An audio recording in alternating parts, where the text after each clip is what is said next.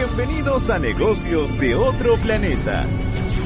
El podcast de Miguel Ángel Ruiz. Aprende con el marciano emprendedor sobre negocios, marketing y ventas.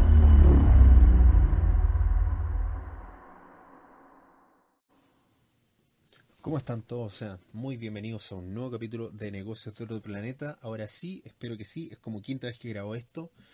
Mi cámara sigue estando extraña.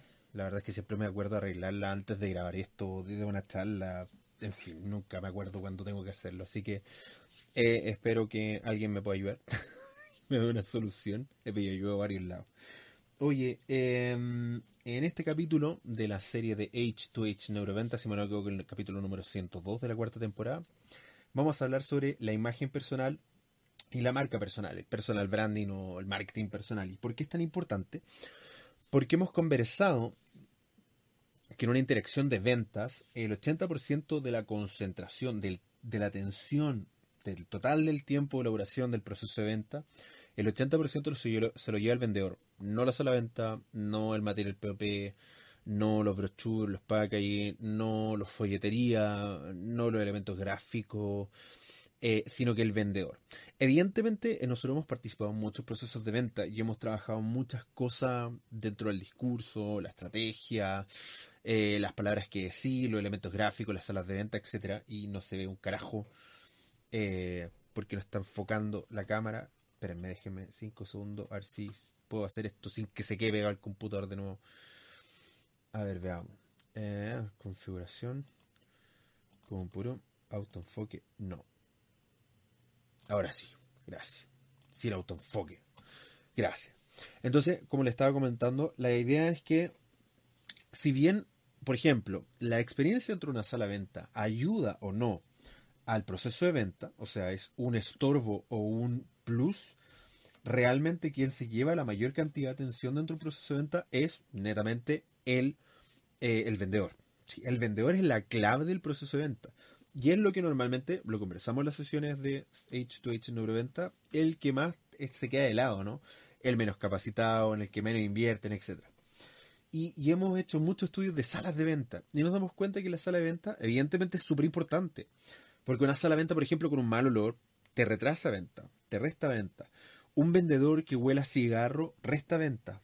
Un vendedor, por ejemplo, que, eh, que, tiene un, espacio de trabajo sucio, que es el ambiente y el contexto, genera ruido y ese ruido obviamente decae en las ventas. Pero aún así, más importante que la sala venta, etcétera, es el vendedor propiamente tal. Y como tal, la imagen que tiene el vendedor es brutalmente importante.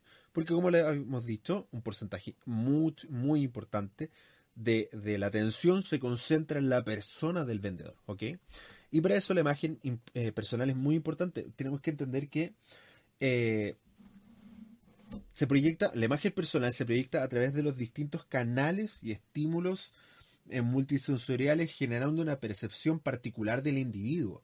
Y ahí influyen el cómo habla, su aroma, eh, la temperatura de sus manos, cosas que son sumamente subjetivas y subconscientes.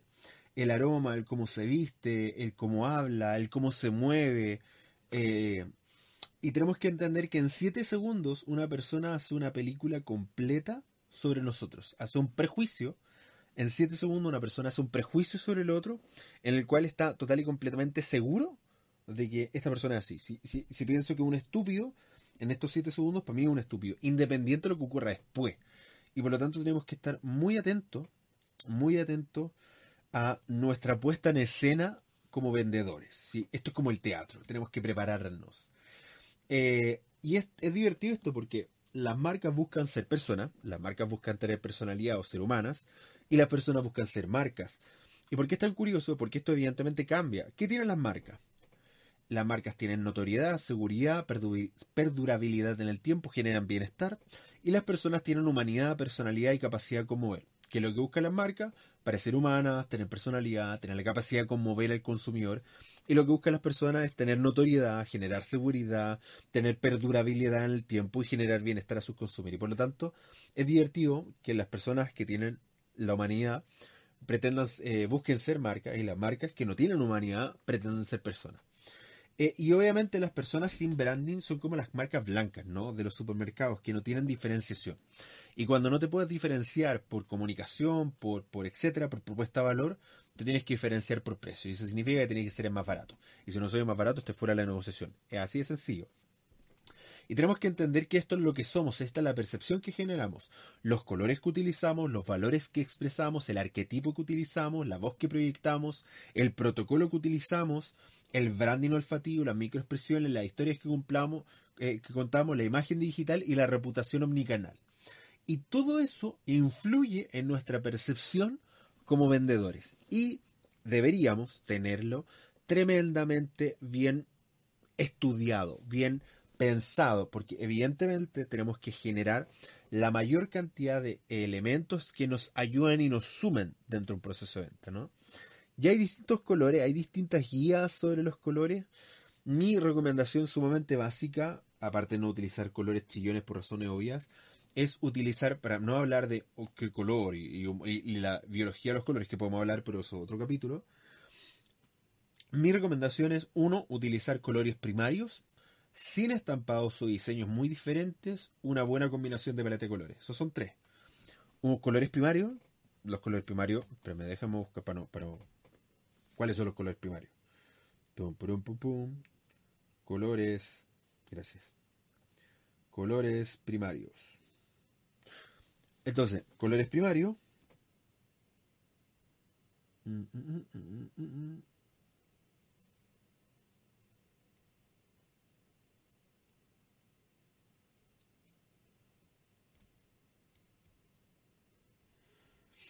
Ay, ¿dónde está esto?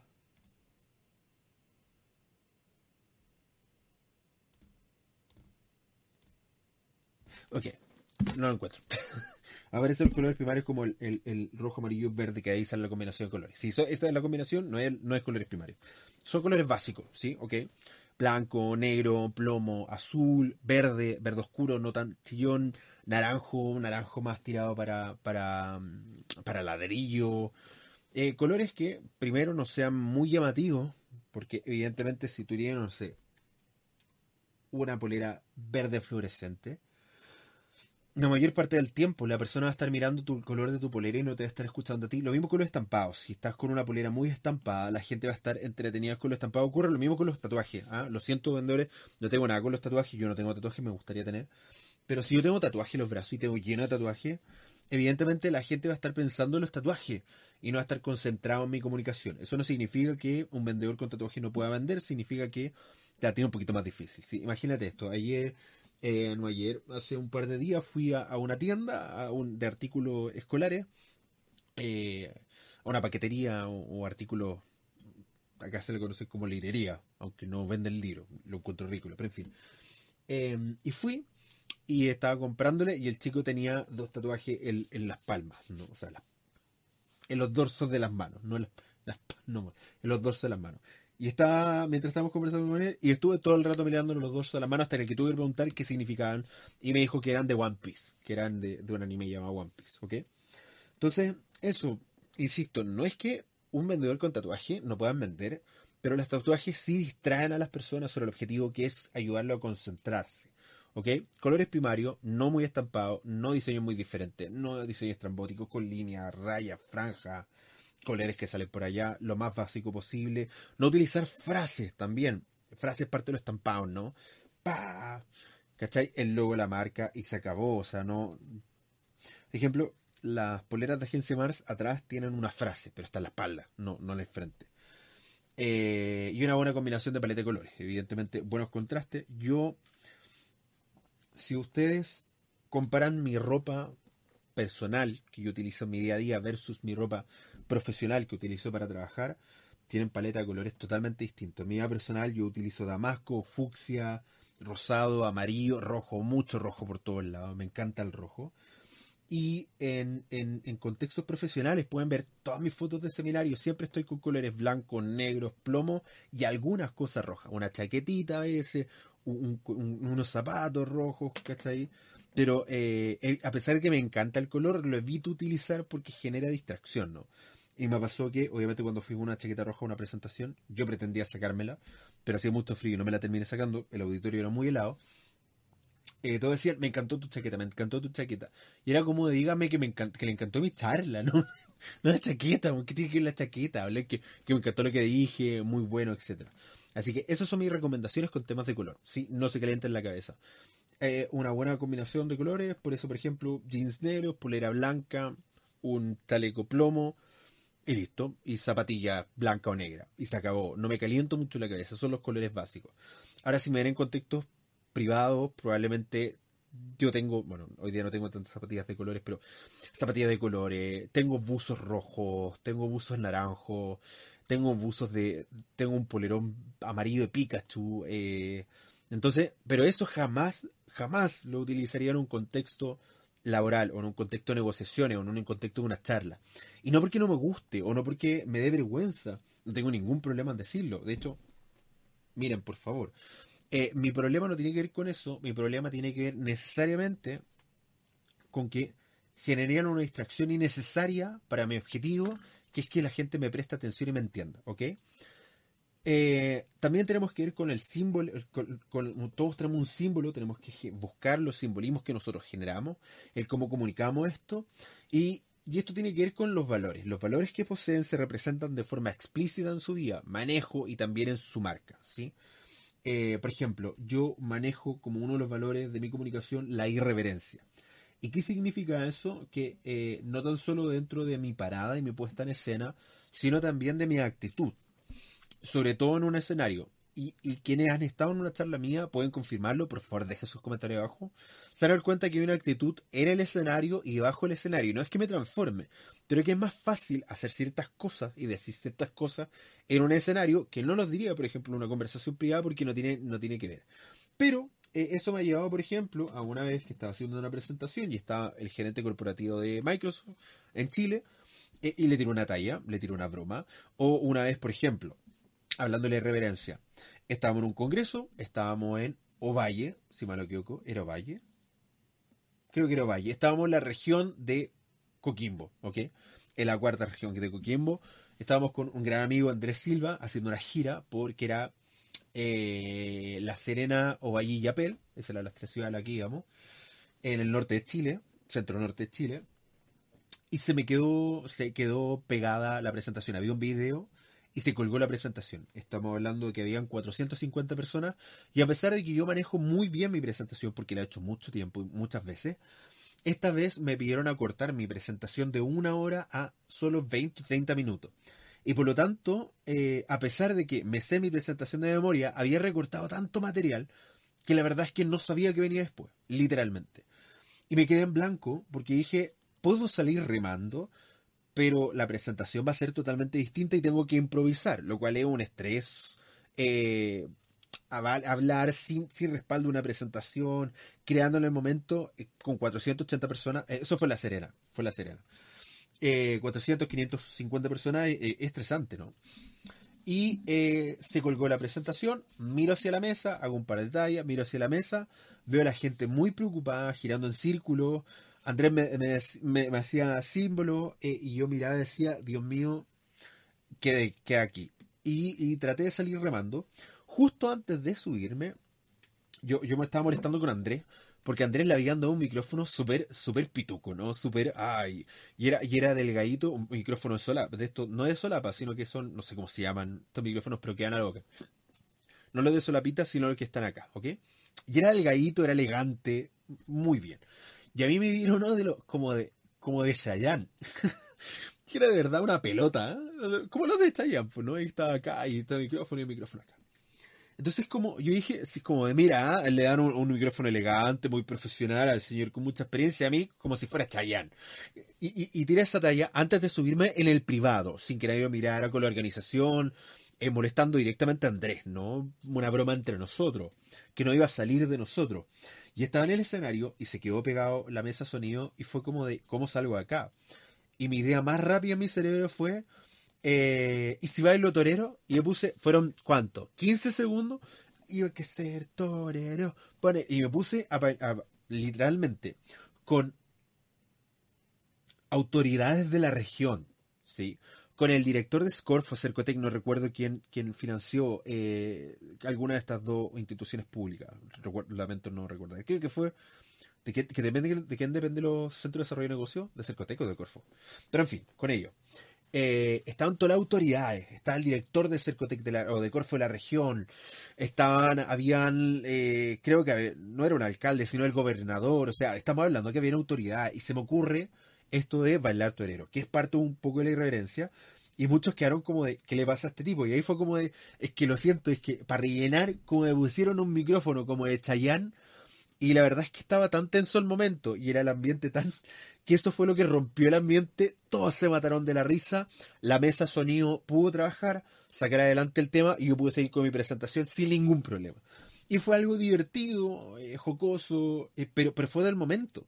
Y tiene que ver un poco con la puesta en escena que yo tengo, con mi actitud como persona, sumado a los valores que representamos, que tiene que ver con la irreverencia, el, ponerte a bailar frente a autoridad y 550 emprendedores en una región que no es la tuya, a bailar torero porque se te quedó pegada la presentación. Entonces tiene que ver con eso, en el cómo demostramos y expresamos nuestros valores y nuestra puesta en escena. Y también tenemos que hablar de los arquetipos de marca. Hay varios arquetipos de marca, son los 12, son, a ver, 2, 4, 6, 8, 10.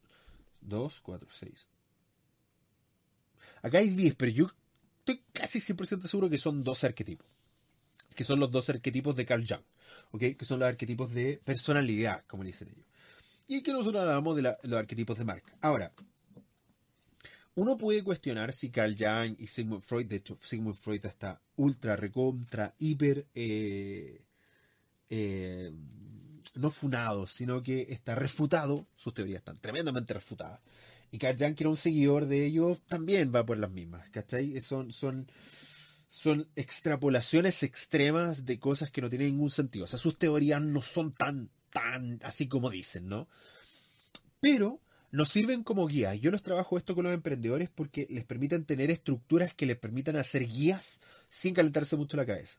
Y está el, el seductor, el rebelde, el joker, el, el, héroe, el sabio, el rey, la madre, la amiga, eh, el, soñador, ¿viste? Y ahí falta el hombre común, o sea, sí, ahí está el malo arquetipo marca. El tema importante de esto, no me voy a entrar a taller con cada uno de ellos. Podemos hacer, tengo una, creo que un, he escrito acá una sesión de arquetipos de marca, pero lo importante es elegir un arquetipo marca que se asocie con nuestra parada en escena, que nos sintamos como con nuestro tono, con nuestra comunicación.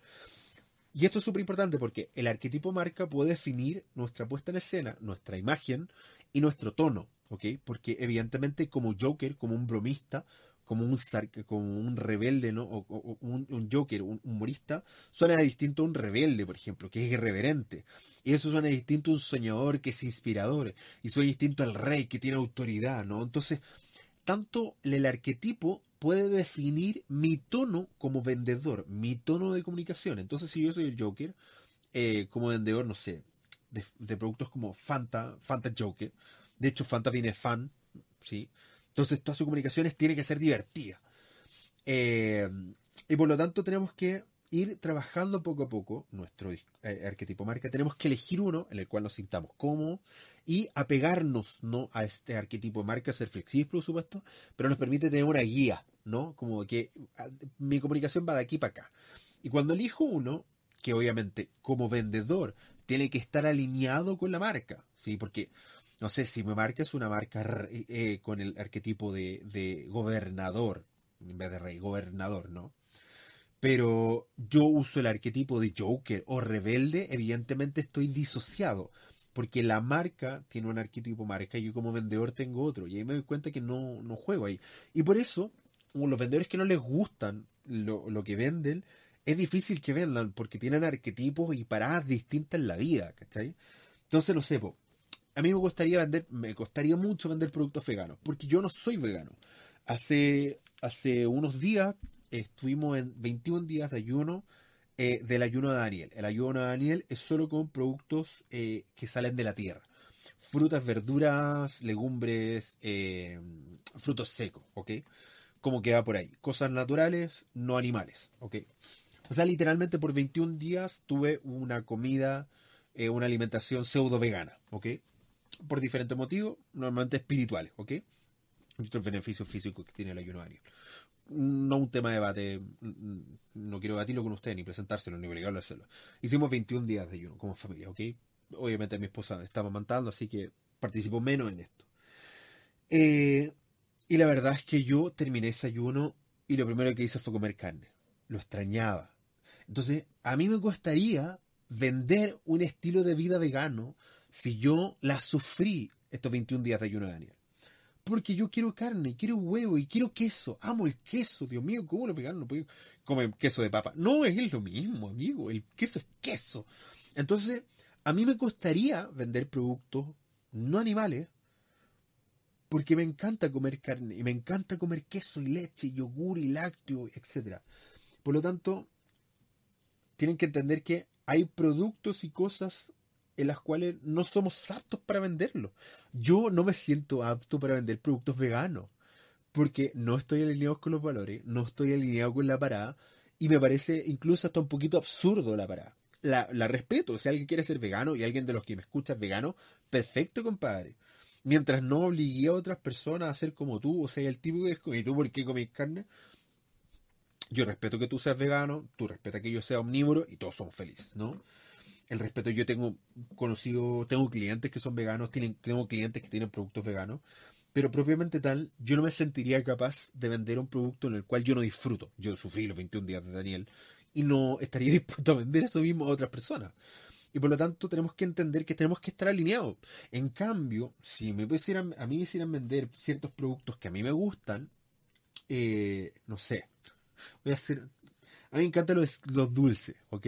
Me encantan los dulces. Me gusta Skittles, me gusta Manjarate, eh, que son productos... Skittles es internacional, Manjarate es un, postre lácteo chileno con, de manjar con, o dulce leche con chocolate. Increíble, si vienen a Chile, prueben un manjarate, se los recomiendo. Sí, como de top 1, manjarate. Eh, y por lo tanto me sentiría mucho más cómodo vendiendo ese tipo de productos, chocolates, dulces, que por ejemplo productos veganos. Y por lo tanto podría ser un muy buen vendedor de esos productos, pero no tan buen vendedor de productos veganos. Probablemente vendería, pero no tanto, porque no estaría tan alineado. Y por lo tanto, entonces tenemos que alinear nuestro arquetipo de marca con el de la empresa y con eso generar una propuesta, una comunicación. ¿Ok? Eligen un arquetipo que sea cercano a quienes son y sea sean coherentes con él. La coherencia es tremendamente importante porque no puedo ser en Twitter de una forma, en LinkedIn de otra forma y en Facebook de otra forma, menos que sean canales distintos, ¿sí? Porque si obviamente yo en LinkedIn soy profesional, en mi Facebook, que yo separo, por ejemplo, yo tengo un LinkedIn muy profesional, un Facebook muy profesional que se arroba Neuromars, y tengo mi Facebook personal, donde subo fotos de mi gatito, las cosas que atrapa un Pokémon, y me divierto, ¿no? y comparto memes. Entonces, eso es mi vida personal, que normalmente uno saca colación en el contexto profesional. Y por lo tanto, si yo quiero ser profesional, tengo mi red profesional y tengo mi red personal. ¿sí? Tengo un Instagram personal y tengo un Instagram profesional. Y, hago cosas distintas en mi Instagram profesional. No voy a subir fotos de las comidas que como todos los días. En mi Instagram personal, sí. ¿Ok? Y por lo tanto tenemos que ser muy coherentes. Si yo elijo una línea de comunicación, tengo que ser coherente en todos los canales en los cuales yo comunique de esa misma forma. ¿Ok?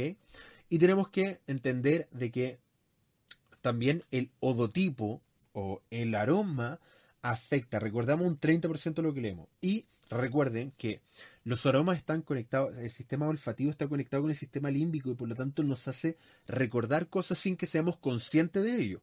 Los aromas afectan brutalmente.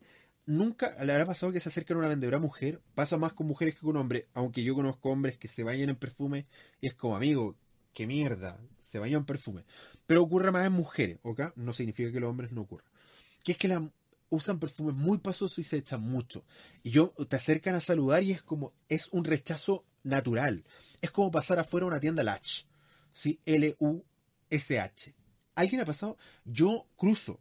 Mi esposa es testigo. Yo cruzo eh, me alejo lo más posible de, una, un pórtico una tienda Latch. No soporto el aroma, me patea.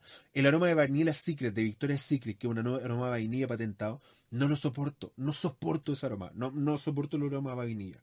Y por lo tanto, tener una mujer con un aroma muy fuerte, normalmente es, es, es, es contraintuitivo, nos aleja. ¿Ok? También he compartido estudios sobre los aromas. Eh, los aromas más aceptados por la mayoría de la humanidad es vainilla, la humanidad menos yo y durazno. De ahí hay un listado de los aromas más aceptados por la mayoría de la humanidad, pero en general, eh, yo recomiendo utilizar eh, frutales con mujeres, maderosos frescos con los hombres, pero utilizarlos en un nivel bajo, que sea imperceptible conscientemente. Si alguien te dice, está utilizando el Chanel, no, cooperaste, amigo, no, no sirve, porque eso significa que es identificable de forma consciente. El aroma tiene que estar de forma sutil, ¿sí? A mí, yo uso, por ejemplo, el Leopard de Kenzo.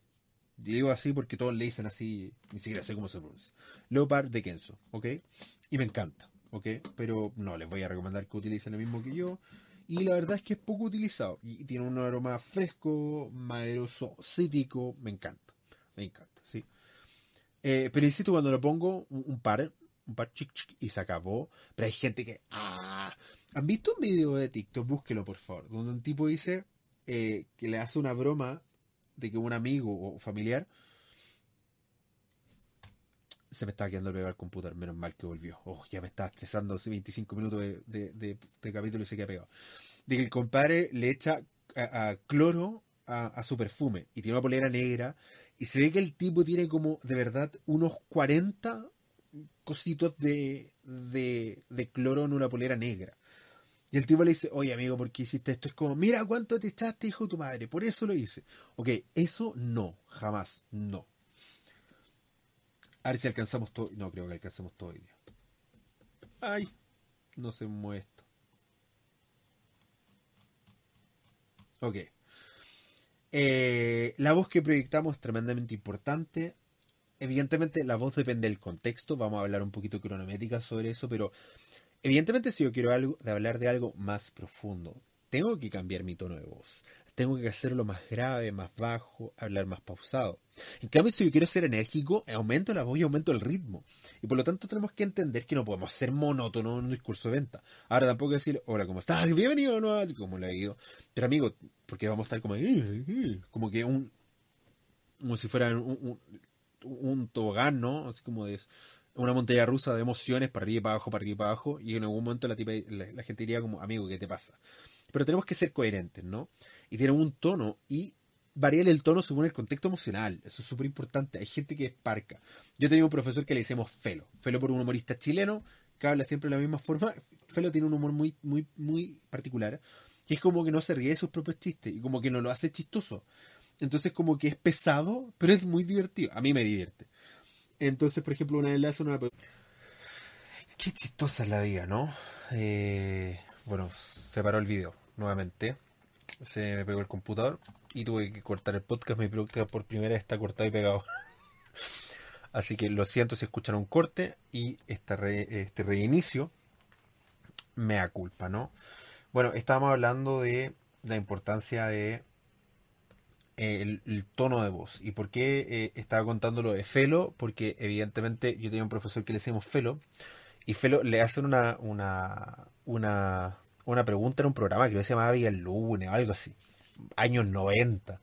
Le preguntaron si, eh, si tocaba solo, porque él toca la guitarra. Y eh, él dijo, sí, normalmente toco solo. A veces gente me va a ver. Y sonaba muy chistoso. Evidentemente, si me escuchan a mí, no es chistoso, pero si lo escuchan a él, ven el video, ponen Felo eh, toco solo, probablemente les va a aparecer. Eh, y espero que no se vuelva a quedar pegado el podcast. Y por lo tanto, la voz que proyectamos es tremendamente importante. El protocolo también.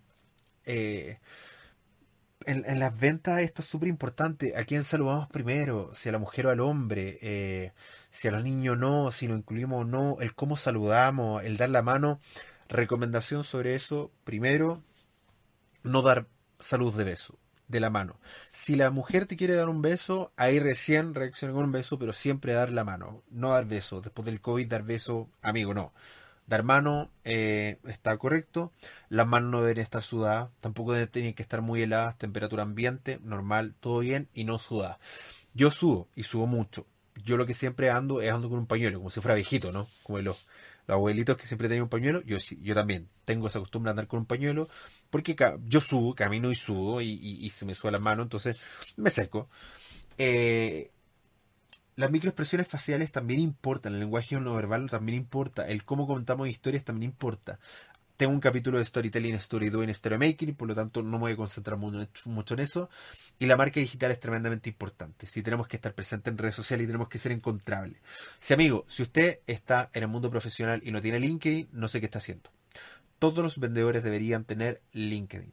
No sé si Facebook, no sé si YouTube, no sé si Instagram, no sé si TikTok, no sé si Real o lo que sea, pero LinkedIn o LinkedIn sí están obligados a tenerlo con nombre completo, y estos son los principios, nombre completo, utilizar foto en el LinkedIn, foto. No tiene que ser full profesional, pero tienen que ponerle foto, un perfil sin foto, yo no acepto perfiles sin foto. Tienen que tener un, un, académico, sí que estudiaron, y tienen que tener la empresa que están trabajando. Y ojalá la empresa también tuviera un perfil en LinkedIn, cosa que cuando yo ponga en la empresa que trabajo no aparezca un, un ahí un marca chancho, sino que aparezca eh, con quién estoy trabajando. LinkedIn debería ser regla para todos los vendedores. Eso es parte de la imagen digital. ¿Ok? Obviamente si mi público está en Facebook, tengo que estar en Facebook. Obviamente si mi público está en TikTok, tengo que estar en TikTok. Obviamente si mi público está en Instagram, tengo que estar en Instagram. ¿sí? Obviamente si mi, mi gente está en TikTok, tengo que estar en TikTok. Y la reputación omnicanal es tremendamente importante. La reputación que yo tengo, el cómo lo manejo. Imagínense esto. Yo decidí con qué eh, implantólogo dental eh, operarme sin siquiera conocerlo solo por las recomendaciones que alguien me dio en una red social. ¿Sí? Entonces, potenciemos eso, potenciemos las buenas referencias, potenciemos los referenciados. Si estoy utilizando LinkedIn como canal principal, que la gente me haga referencia. ¿Trabajaste conmigo? Por favor, haz un escrito mío en mi perfil en LinkedIn, ¿sí? Yo suelo hacerlo, hay personas que me han pedido y la verdad es que se me ha olvidado y lo lamento tanto porque me lo pidieron y no lo respondí. Pero pongan una reseña. ¿Qué les cuesta hacer una reseña en LinkedIn? ¿sí? Si no saben qué escribir, busquen algo en chat GTP y se, se, descalientan la cabeza. Así que traten de tener una marca que sea coherente. Eso es lo importante. Que haya una coherencia entre el arquetipo, los colores, mi tono, mi voz, mi puesta en escena, mi perfume, Sí, porque cuando todo suena cosas distintas, la gente tiene una disonancia cognitiva. Cuando todo es coherente, la gente fluye, entra en flow. Sí, igual cuando la gente entra en flow, entra en compra en sistema 1 y las compras en sistema 1 caen bien. Cuando las compras pasan a un sistema 2, a un sistema racional, el flow se corta y amigo, ahí es re difícil dar vuelta a la situación. Entonces tenemos que ser coherentes en cada una de las cosas para generar la percepción que yo quiero de forma correcta. Así que eso con el podcast de hoy día, accidentado, complejo, pero lo terminamos, que eso es lo importante. Gracias por estar conectados. Nos vemos en un siguiente capítulo. Recuerden que soy Miguel Ángel Ruiz. Pueden encontrar mi información en www.neuromars.cl. Mi Facebook e Instagram se llama la misma forma, Neuromars.